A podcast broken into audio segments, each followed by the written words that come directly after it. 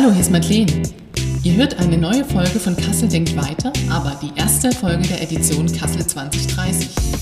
Mein heutiger Gast ist Thomas Flücke, er ist Geschäftsführer der CDW Stiftung. Wir sprechen über eine geniale Idee, wie Organisationen nachhaltiger werden können, warum wir aufhören müssen, nordhessisch zu denken, um bis 2030 klimaneutral zu werden und warum Klimaschutz nicht anstrengend sein muss. Hallo Thomas, schön, dass du da bist. Ich freue mich, dass es geklappt hat. Wir haben dieses Interview tatsächlich schon seit einer geraumen Zeit geplant und uns hat immer wieder Corona einen Strich durch die Rechnung gemacht. Umso mehr freue ich mich, dass du heute hier bist. Ja, danke. Ich kann das nur zurückgeben. Ich freue mich auch, dass die Einladung dann doch nochmal wieder ausgesprochen worden ist und äh, kann ja auch nur sagen, ihr seid ja hier wirklich auch in der neuen Denkerei bestens vorbereitet, die ganzen Maßnahmen einzuhalten, die es einzuhalten gilt. Und Auf jeden Fall. Ja. Thomas, wir kennen uns roundabout zehn Jahre. Ich habe mal nachgerechnet über Aktivitäten bei den Grünen Du hast aber darüber hinaus einen sehr spannenden Lebenslauf. Die, die, dich, äh, die im Bereich erneuerbare Energien unterwegs sind, kennen dich vermutlich, aber wir haben ja auch ganz viele Hörer, die da nicht einen Schwerpunkt haben. Stell dich doch bitte mal vor unseren HörerInnen. Spannender Lebenslauf ist schön gesagt. Ja, ich würde sagen, es ist einfach so ein Lebenslauf, der sich entwickelt hat, mehr als das ja zielstrebig geplant war. Ähm, ich bin in Hamburg geboren, 1975, also jetzt 45 Jahre alt. Ähm, habe dort mein Abitur gemacht, Kindheit verbracht, wie es halt so ist. Ähm, einmal unterbrochen durch das USA Highschool-Jahr ähm, und bin dann zum Studium nach Freiburg äh, fürs Grundstudium, von dort nach Berlin zum Hauptstudium. Habe Lehramt studiert, ähm, komme eigentlich aus einem bildungsfernen Haushalt, wusste zum Studienbeginn nicht, was ist Magister, was ist Diplom, was ist Lehramt, kannte ich, das konnte ich mir übersetzen, deswegen bin ich da gelandet ähm, aber eigentlich nie mit dem Ziel, wirklich Lehrer zu werden und ähm, mit immer einem sehr großen Politikinteresse und das äh, hat sich dann natürlich in Berlin beschleunigt, hatte das Glück, dass ich dann für einen Abgeordneten arbeiten durfte während des Studiums ähm, und auch mein, mein erstes Berufsjahr nach dem Studium. Der Abgeordnete kam aus Kassel äh, und so bin ich dann am Ende hier gelandet. Ähm, Kassel war genauso wie dieser Lebenslauf, es war nie wirklich mein Ziel. Und als ich hier das erste Mal ankam, ich glaube, das ist auch nichts Ungewöhnliches. Der allererste Eindruck von Kassel ist ja oftmals nicht so, wie ja. er ist, wenn man hier 10, 12, jetzt sind 14 Jahre, mhm. glaube ich, mittlerweile, die ich lebe. Man verliebt sich ja in diese Stadt und dieser Ausdruck Kasseler Klebearsch. Also ich wollte hier nicht hin, ich wollte hier nicht äh, bleiben, aber jetzt fühle ich mich pudelwohl. Ähm, der trifft auf mich sowas von zu, wie es auch viele Leute zutrifft, mit denen ich mich hier schon unterhalten habe. Sehr schön. Genau, du bist äh, aktuell hauptamtlich beschäftigt bei der CDW-Stiftung, einer Stiftung der drei SMA-Gründer. SMA ist die Solar Technology AG. Ähm, du bist da einer der beiden GeschäftsführerInnen. Was macht die CDW-Stiftung? Wie können wir uns das vorstellen? Und was ist vielleicht das Besondere dieser Stiftung?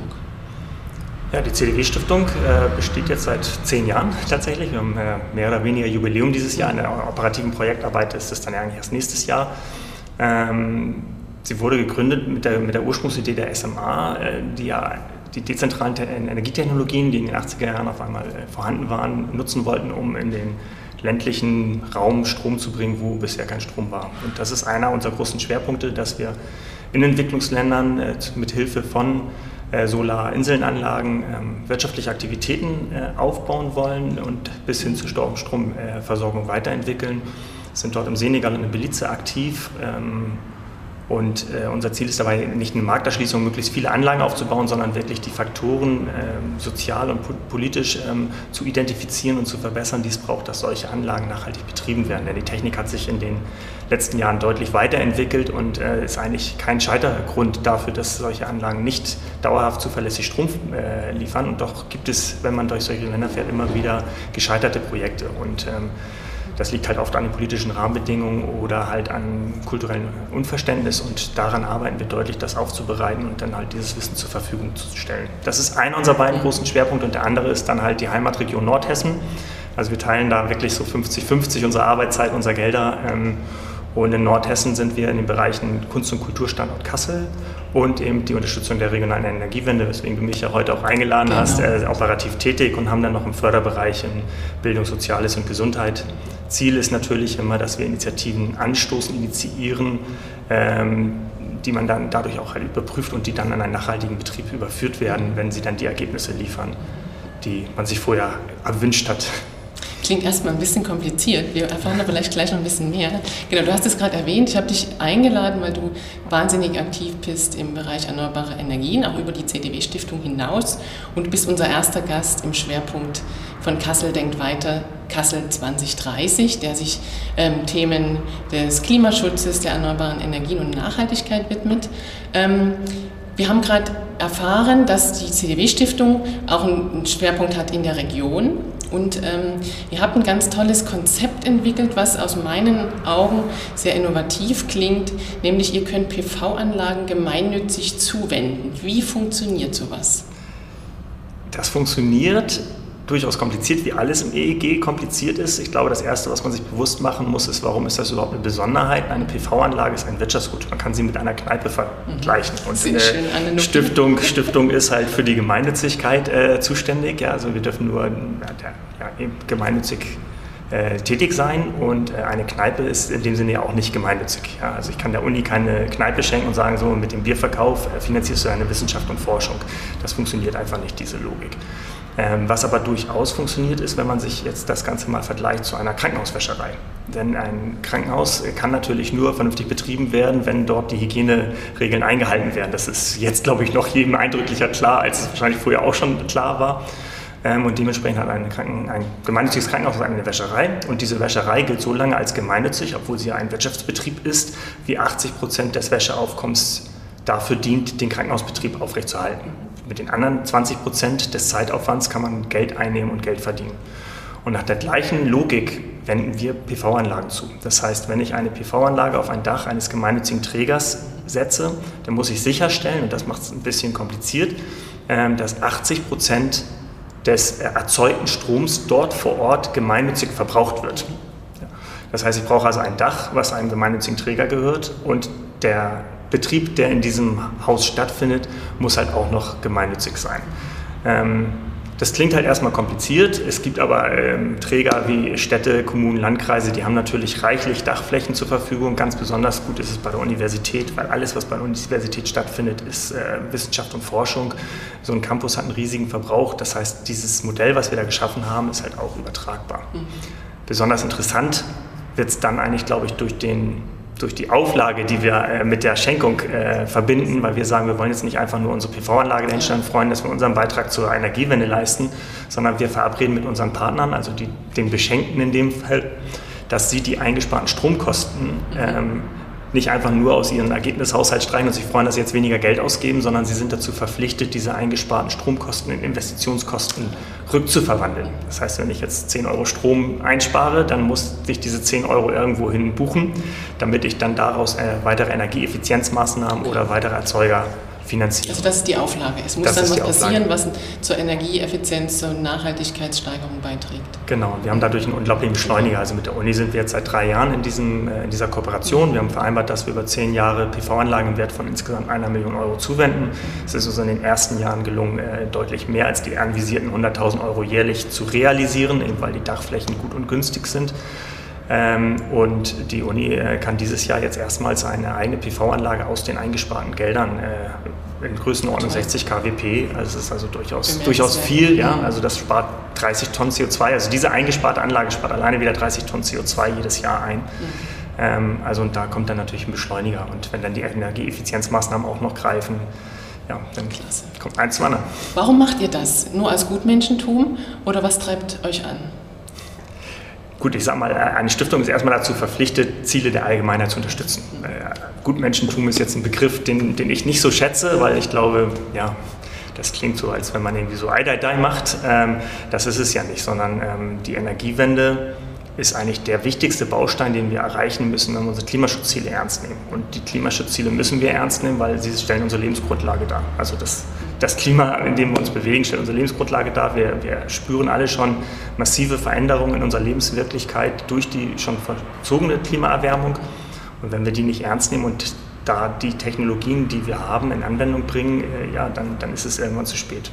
Und äh, 80 Prozent äh, der deutschen Bevölkerung haben Ende 2019 gesagt, dass die, die Klimaschutz eine der wichtigsten Aufgaben unserer Zeit ist. Also 80 Prozent, das ist ja fast DDR-Ergebnis, sage ich mal so. Äh, äh, von der Seite aus kann man sagen, also wenn irgendetwas äh, der Wunsch der Allgemeinheit entspricht, dann ist es die Energiewende, weil das ist Klimaschutz pur. Wie gesagt, eben so eine Anlage auf einem Unidach, 30 Tonnen CO2-Einsparung jedes Jahr, das ist schon beachtlich. Gigantisch.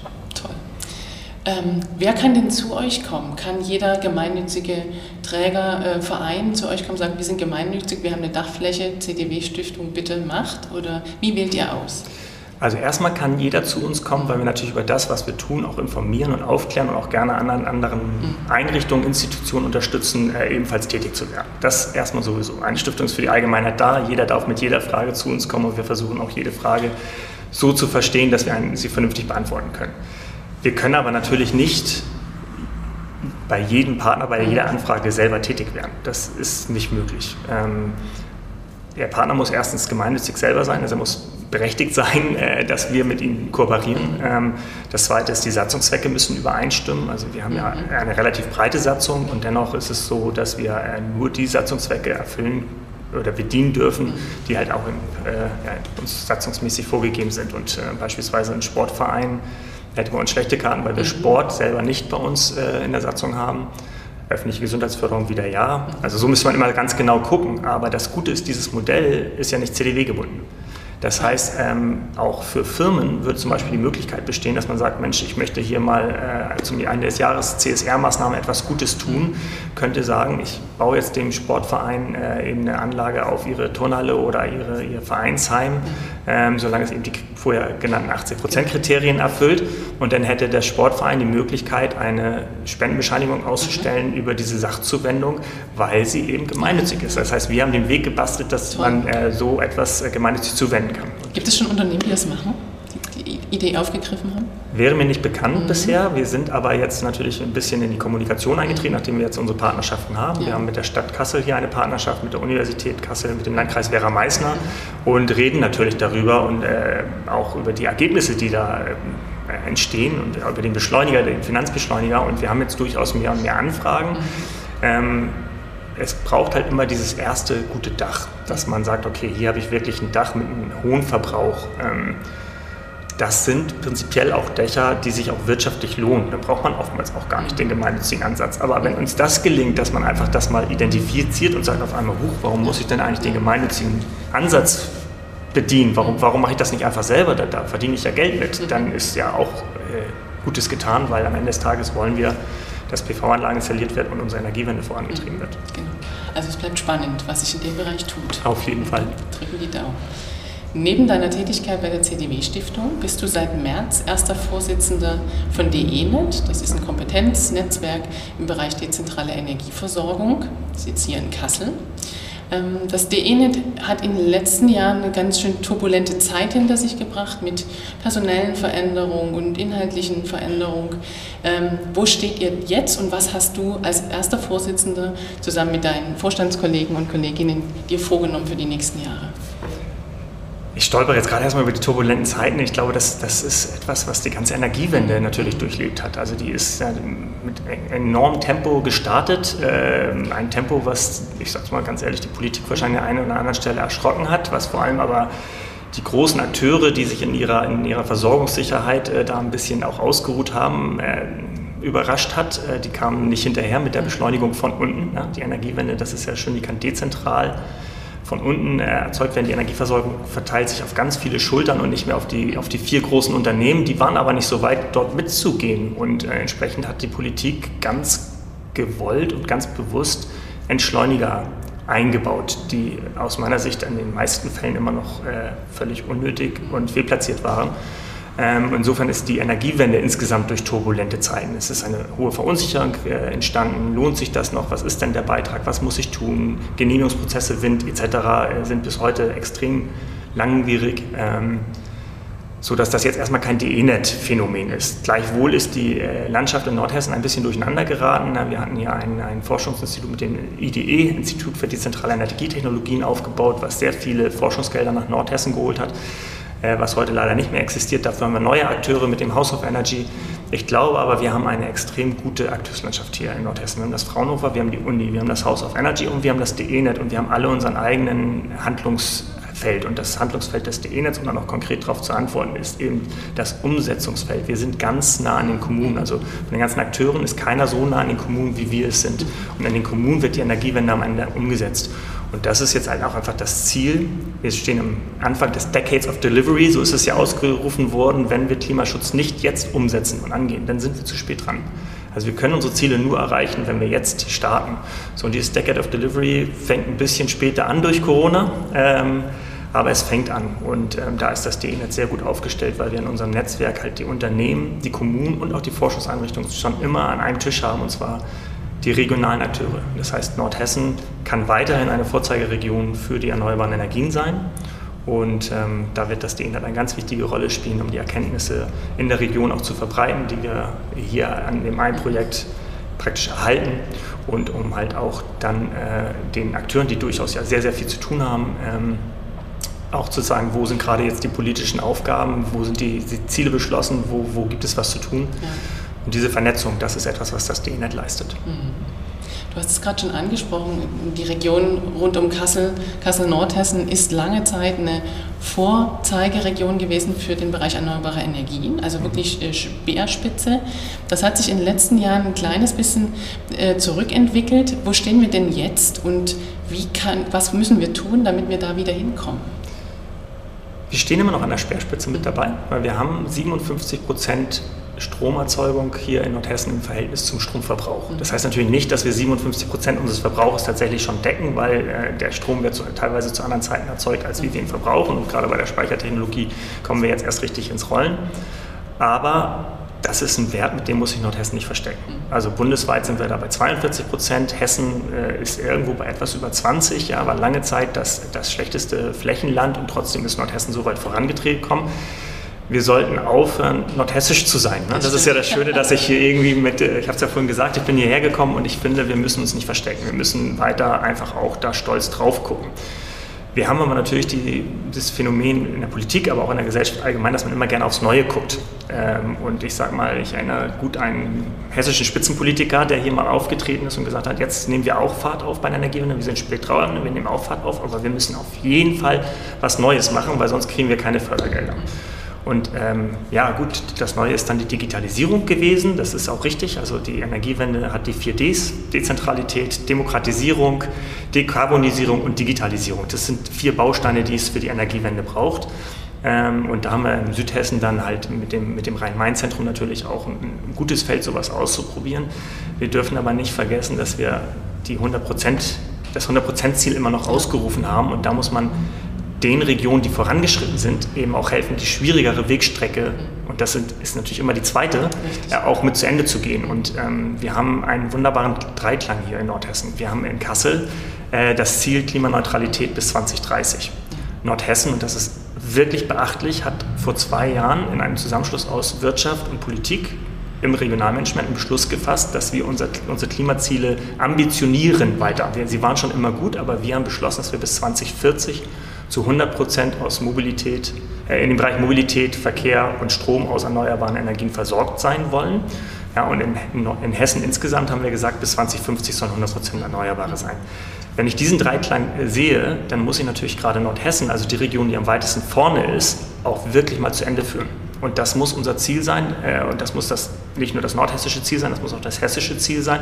Und dieses Fund, was wir da haben, also diese Kompetenz, die wir hier haben, diese Akteursvielfalt, die ich eben schon angesprochen habe, wir, wir haben hier wirklich die Möglichkeit, diese Umsetzung zu aktivieren und ähm, teilweise zu reaktivieren. Und äh, ja, wenn wir da die politische Unterstützung kriegen, dann sind wir hier absolut handlungsbereit und handlungsfähig. Und deswegen bin ich da guter Dinge, dass wir uns nicht verstecken müssen und dass eigentlich der alte Claim 100% erneuerbare Energie Energieregion, der uns mal vorangetrieben hat, dass der ähm, immer noch greift. Immer noch greift. Ja. Wenn du sagst, wir müssen nichts neu machen, ne, wir haben eigentlich alles, aber was wollen wir vielleicht anders machen als in der Vergangenheit in, in dem Bezug? Also in Bezug auf DE-Net, wie will das DE-Net sich vielleicht neu anders aufstellen als in der Vergangenheit und die Aktivitäten, die im Bereich Erneuerbare laufen, mhm. ähm, was sollte vielleicht auch anders werden als in der Vergangenheit? DN hat etwas ganz Beachtliches geleistet, auch lange bevor ich nach äh, Kassel gezogen bin, ja, aber ähm, das DE-Net hat oder die Gründer des DE-Netz, die haben eigentlich relativ frühzeitig gesagt, es geht nicht darum, dass wir hier den Umweltnutzen äh, betonen, sondern wir müssen zeigen, dass es, dass es einfach ein Wirtschaftsfaktor ist. Ähm, und das war natürlich für so eine ähm, Zonenrandregion, wie wir es hier waren, also strukturschwache Region, wie, wie Nordhessen es ja lange war, äh, wirklich ein richtig Fund. Und äh, auf dieser Basis, dass man eben den wirtschaftlichen Nutzen betont hat und auch äh, genutzt hat, ähm, hat sich das DE-Net äh, so erfolgreich entwickelt und eben diese Energiewende auch so erfolgreich vorangetrieben. Ich bin seit März jetzt Vorsitzender und habe gesagt, was jetzt neu dazu kommt, ist eben, dass wir dieses Thema Klimaneutralität, regionale Klimaneutralität, also wenn wir klimaneutral werden wollen, müssen wir es in den Regionen beweisen und demonstrieren. Das müssen wir in unser Selbstverständnis, in unsere Vision mit aufnehmen. Äh, jetzt ist es so, wir müssen umdenken. Ich würde es mal kurz irgendwie ein bisschen globaler sagen, wenn ich ans World Economic Forum gucke, dann hat die sechs globale, die sechs wichtigsten globalen Risiken definiert. Davon sind fünf ökologischer Art und das sechste sind dann Massenvernichtungswaffen. Wenn man sich das vorstellt, dass also die, die Weltwirtschaft sagt, die fünf größten oder fünf der sechs größten globalen Risiken sind ökologischer Natur, dann muss sich die Finanzierungslogik natürlich ein wenig umdrehen. Ähm, beim Klima können wir die Klimafolgeschäden sehr, sehr genau berechnen. Wir wissen, was eine, CO2, eine Tonne CO2-Ausstoß an Klimafolgeschäden verursacht und wir wissen, wie viel wir damit einnehmen, seitdem es jetzt den CO2-Preis gibt. Da ist eine Riesenkluft dazwischen. Und ähm, diese Gelder müssen wir in die Umsetzung äh, aktivieren dafür müssen wir uns das Ziel regionale Klimaneutralität auf die Fahnen schreiben, weil das ist ein, ein wirtschaftliches Kriterium geworden. Und ähm, es lebt sich noch nicht ganz so, aber es ist wirklich eine, nicht eine Frage von, von Zeit, sondern eher von wenigen Jahren, eigentlich müssten es Monate sein. Ähm, mhm. Da bin ich ganz optimistisch, dass, äh, dass sich da ganz viel verändert und wir uns gar nicht so viel verändern müssen. Drücken wir die Daumen. ja. Kassel hat sich Ende 2019 ähm, auf den Weg gemacht, die Kompetenzen im Bereich Nachhaltigkeit, Klimaschutz zu bündeln ähm, und hat einen Klimaschutzrat ins Leben gerufen, um das Ziel voranzubringen, bis 2030 klimaneutral zu werden. Du bist da auch Mitglied in deiner Position als CDW-Geschäftsführer und bist in einer der Themenwerkstätten aktiv, nämlich die Themenwerkstatt Energieversorgung. Mhm. Was habt ihr da gerade so auf dem Plan? Was, an was arbeitet ihr und wovon können wir vielleicht in nächster Zeit hören oder lesen? Man kann ja schon über eine ganze Menge hören und lesen. Also hier in der regionalen Presse war gerade diese Woche ähm, der Verkehrsplan aus dem Ausschuss für Mobilität ähm, hier groß ausgerollt. Ähm, wir arbeiten in der Energieversorgung gerade an, ein, an einem Masterplan für, für Energie, also wo wir Wärme und Strom wirklich gemeinsam betrachten. Wir haben aber ja schon verschiedenste Maßnahmen dem Klimaschutzrat empfohlen. Und der Klimaschutzrat hat diese auch beschlossen. Vielleicht lohnt es sich kurz darauf zu gucken, auf dieses, auf dieses Konstrukt eigentlich, weil das ist aufregend, also sehr, sehr positiv. Ja. Also wir haben, wir haben äh, von der Stadt, die Stadt hat als äh, vor zwei Jahren äh, so, so, so ein Hype begann, ähm, dass man den Klimanotstand ausgerufen. Ähm, ich bin jetzt nicht ganz genau sicher, wie der Beschlusstext war, aber ich bin der Meinung, sie hätten sich gegen den, den Begriff des Klimanotstands äh, entschieden, aber haben halt eben dieses Ziel Klimaneutralität bis 2030 mit aus, äh, ausgerufen. Das fand ich die erste weise Entscheidung, weil wenn man Notstand ausruft, äh, dann würde das bedeuten, ich bin nicht mehr handlungsfähig. Wir sind ja aber handlungsfähig. Wir können ja unsere Klimaschutzziele erreichen, wenn wir denn nur endlich handeln. Das heißt, wir haben keinen Notstand, sondern wir, wir haben Handlungsdruck. Ähm, so, und dann ist aber die Frage, was müssen wir genau machen, was müssen wir zuerst machen, wo entsteht wirklich der Nutzen? Und da hat die Stadt Kassel gesagt, wir wollen die Expertise und hat es geschafft, über diesen Klimaschutzrat 130 Akteure aus Wissenschaft und Wirtschaft und Gesellschaft zusammenzubringen, ähm, sozusagen zu einem Beratungsgremium zu werden. Also wir arbeiten in den Themenwerkstätten, das sind halt die, die, die Fach, da soll die Fachexpertise draußen stehen, da gibt es glaube ich acht oder sogar mittlerweile neun, weil das Akzeptanz, äh, die Akzeptanzwerkstatt noch dazu kam und die Monitoringwerkstatt. Ähm, erarbeiten wir, wir Vorschläge, indem wir auch ganz klar beziffern, was bedeutet das für die regionale Wertschöpfung, wie viel CO2-Einsparung. Das ist also wirklich Arbeit. Seit zwei Jahren sitzen wir dort und das ist Ehrenamt und das sind Stunden, die da reinfließen. Euch einmal in der Woche oder einmal in zwei Wochen? Na, wir treffen uns tatsächlich einmal im Monat in der okay. Werkstatt, aber wir haben dann immer noch Untergruppen. Also unsere Energieversorgung teilt sich halt zum Beispiel auf in die Unter Energie Untergruppe äh, Wärme und äh, Strom. Die, die sind festgesetzt. Dann hatten wir jetzt noch eine äh, Arbeitsgruppe, die sich dann kurzfristig gebildet hat zum Thema Beratung, weil natürlich alle Werkstätten auch einfach sagen, erstmal, wir müssen die Beratungsleistung erhöhen in der Region, damit die Leute informiert werden. Ähm, und dass das halt irgendwo gebündelt wird. So, diese Werkstätten geben dann ihre Empfehlung an den Klimaschutzrat. Und der Klimaschutzrat ist dann wirklich ein Zusammenschluss der verschiedensten gesellschaftlichen Akteure, der halt auch prüfen soll, ist das der Gesellschaft zuzumuten, dass wir diese äh, diesen Vorschlag auch umsetzen. Und das gelingt sehr gut. Und diese ganzen Maßnahmen, nachdem du jetzt gefragt hast, vielleicht sollte man sich einfach auch selber angucken. Die sind alle sehr gut und transparent von der Stadt Kassel aufbereitet und dargestellt. Auf der Webseite der Stadt Kassel, Klimaschutzrat, ja. da findet man das alles, da findet man auch die Mitglieder. Das ist alles richtig gut und ähm, das hat einen Prozess in Gang gesetzt, der natürlich einfach wirklich sehr viel sichtbar macht und äh, die, die möglichen Maßnahmen auch äh, konkret äh, in eine politische Wirklichkeit übersetzt. Was klappt aber noch nicht? Es klappt noch nicht, dass diese Maßnahmen tatsächlich die Politik auch erreichen, weil es gibt in unserem demokratischen System jetzt keine Verbindlichkeit, dass äh, so ein Gremium, was geschaffen ist, dann halt auch äh, verbindlich zu einer politischen Diskussion, verbindlich zum politischen Beschluss führt. Und das, glaube ich, können wir uns nicht leisten, weil, wie gesagt, in den nächsten fünf Jahren entscheidet sich, ob wir unsere Ziele bis 2030 erreichen können. Das heißt, da muss irgendwie eine Verbindlichkeit her, dass die Empfehlungen des Klimaschutzrates auch einen demokratisch diskutierten politischen Beschluss bekommen. Und ich glaube, da muss sich die Stadt Kassel irgendwie für fünf Jahre mal so eine Tagesordnung 3 geben, wo man sagt, alle Maßnahmen, die da empfohlen werden, da nehmen wir uns immer eine halbe Stunde am Ende der Tages- und Stadtverordnetenversammlung und diskutieren das und beschließen darüber, ja oder nein. Was ist deine Prognose? Wird das Erfolg haben, das Projekt Kasseler Klimaschutzrat und Kassel 2030?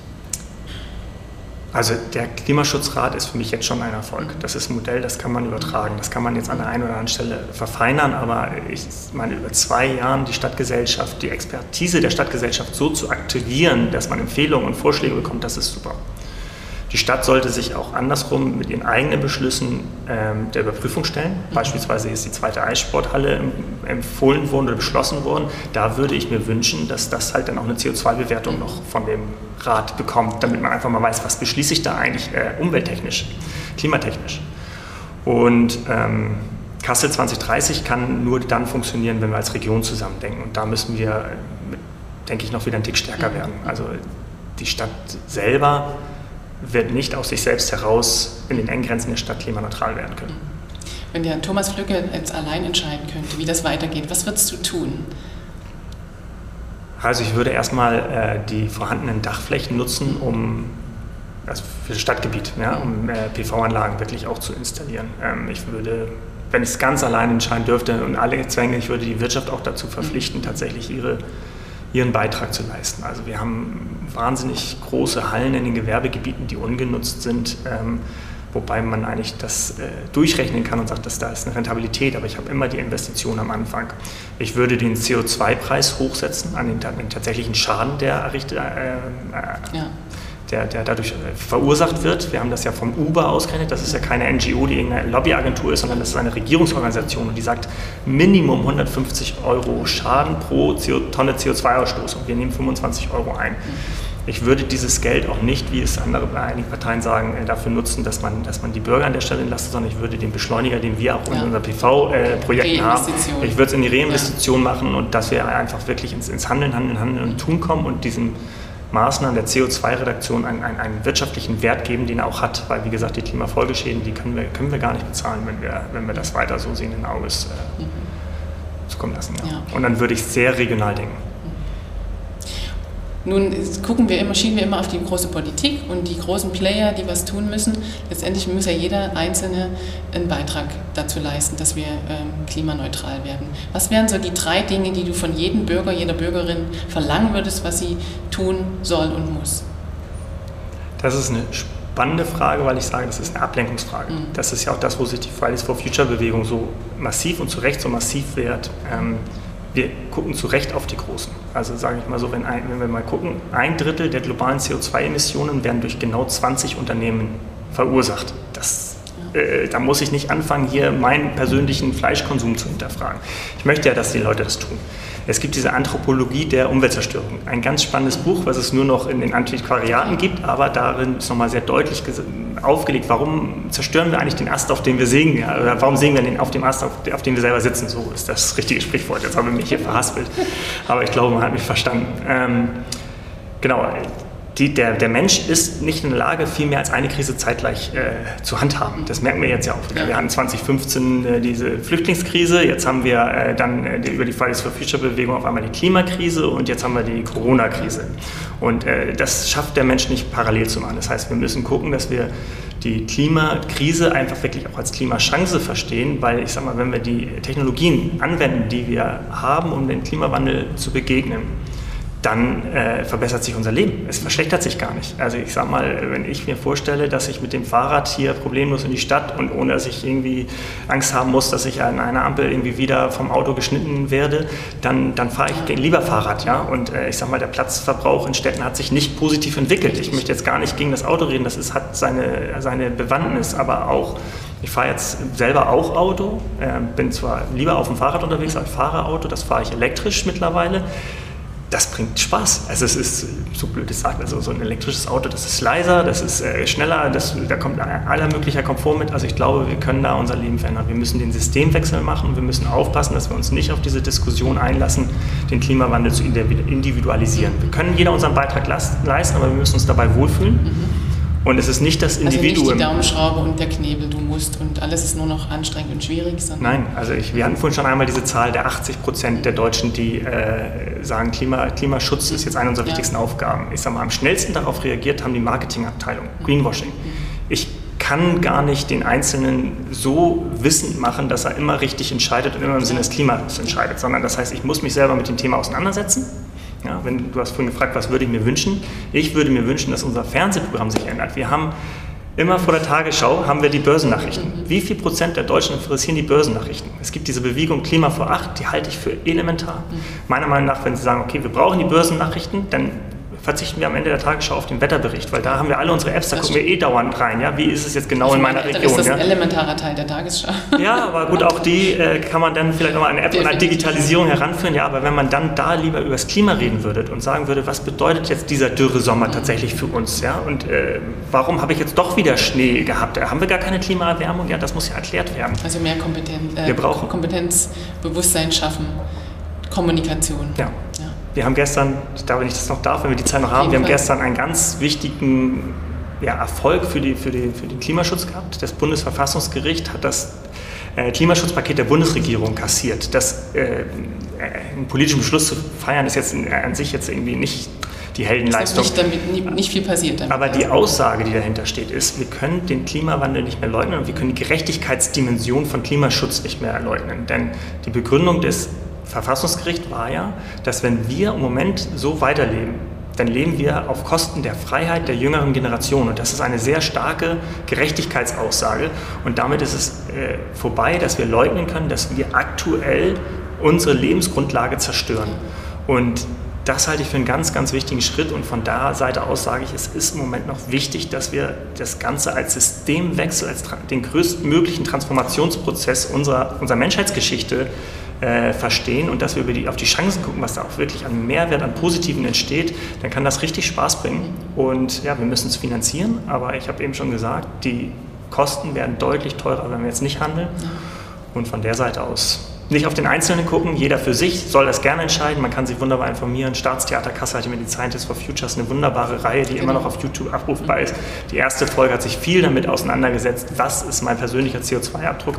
Wir haben dazu auch äh, Apps, auf denen man sich immer wieder selber prüfen kann, wer sich dazu motiviert fühlt, dadurch besser fühlt. Der soll das machen, genauso wie man auf Plastik verzichten soll. Man soll seine Kleidung zu Ende tragen und nicht mit jeder Mode mitgehen. Also selbst wenn es ein Öko-Label ist, ja, wenn ich jedes Jahr ein neues kaufe, weil ich mit meiner Modemarke und mit dem, was in der Zeitung ist, mitgehe, dann, dann werde ich es nicht schaffen. Also ja. doch, jeder darf bei sich selber anfangen. Jeder darf bei sich selber anfangen, aber wir sollten uns nicht ablenken lassen und nicht mit schlechtem Gewissen rumlenken lassen, sondern wir sollten dahin zeigen, du hast gesagt, es ist einfach auf die Großen zu zeigen, ich sage, es ist wichtig, den Großen im Moment anzuschubsen und ihnen auch wirklich die Möglichkeiten zu geben und Applaus zu geben für ihre Handlung nicht nur Kritik, äh, dann wird, wird da ein Beschleuniger drin sein und über, über die Medien aufklären. Also wie gesagt, Klima vor acht, das wäre ein Guter Tipp. Meilenstein, glaube ich. Ähm, wenn wir jetzt nochmal auf die Region Kassel zurückkommen, äh, zum Ende, stell dir vor, wir treffen uns in drei Jahren hier wieder. Mhm. Was haben wir dann erreicht? Was ist passiert? Kassel ist handlungsbereit. Davon bin ich felsenfest überzeugt. Ähm, der Klimaschutzrat hat Maßnahmen entworfen. Wir werden äh, unsere Fernwärmeversorgung deutlich äh, verbessert haben. Der, die Fahrradmobilität hat sich verbessert, damit dann auch die Fußgängermobilität. Das heißt, das Mobilitätsverhalten ist stadtgerechter geworden, weil man sagt ja im Moment autogerechte Stadt, die ist nicht mehr autogerecht, weil man steht ja mehr, als dass man fährt. Das ist ein Stehzeug und kein Fahrzeug. Ja, das heißt, da ist ein viel besseres Miteinander. Ähm, wir sehen viele PV-Anlagen auf Dächern. Also ich sage mal, die Stadt Berlin als Solar City hat sich gerade äh, ausgerufen, dass sie nur über PV 25 Prozent ihres Stromverbrauchs decken will. Wir sind ganz Kassel im Moment bei 7 Prozent. Das heißt, da ist eine Menge Potenzial und das wird jetzt gehoben. Gerade gestern tolle Nachricht, die KVG hat jetzt ihr Straßenbahndepot mit einer großen PV-Anlage versorgt. Wir haben das, äh, Kassel, die Kasseler Werkfässerungsbetriebe, da ist ein hoher Stromverbrauch, da kann man eine Freifläche daneben stellen. Ich glaube, das wird jetzt alles kommen. Ich bin optimistisch. Wir werden äh, Straßenbahnausbau haben. Das wird jetzt erstmal kurzfristig die CO2-Bilanz noch ein bisschen verschlechtern in der Bauphase und dann dauerhaft entlasten. Also hier passiert eine ganze Menge und es lohnt sich nach Nordhessen zu gucken. Auf jeden Fall. Ja. Wir verstecken uns nicht mehr, das haben wir gelernt. Thomas, was wünschst du dir persönlich für deine Arbeit für die nächsten Jahre? Ganz persönlich, einfach glaube ich, wenn ich weiterhin Spaß und Freude habe, was ich habe, wenn ich weiterhin mit so viel äh, umsetzungswilligen und handlungsbereiten Menschen zu tun habe, dann bin ich glücklich und dann bin ich mir auch sicher, dass die ganzen Sachziele, die ich mir so selber stecke, dann auch ganz ja, dabei mit erfolgreich umgesetzt werden und erfolgen. Wir drücken die Daumen und sind gespannt, was wir von dir und all den Initiativen weiterhören. Ja, vielen Thomas, Dank. vielen Dank, dass du da warst. Es war super spannend. Wir hätten locker noch eine Stunde weitersprechen können. Wir haben jetzt erstmal einen Impuls gesetzt. Vielen Dank für den Einblick. Es kommen ja noch viele interessante Gäste, haben wir ja schon gelernt. genau. Und ich werde das äh, zu Hause, ich hoffe vielleicht auch irgendwann mal wieder, aber nicht mehr nur zu Hause, live verfolgen. Ich freue mich drauf. Danke. Dankeschön, Thomas.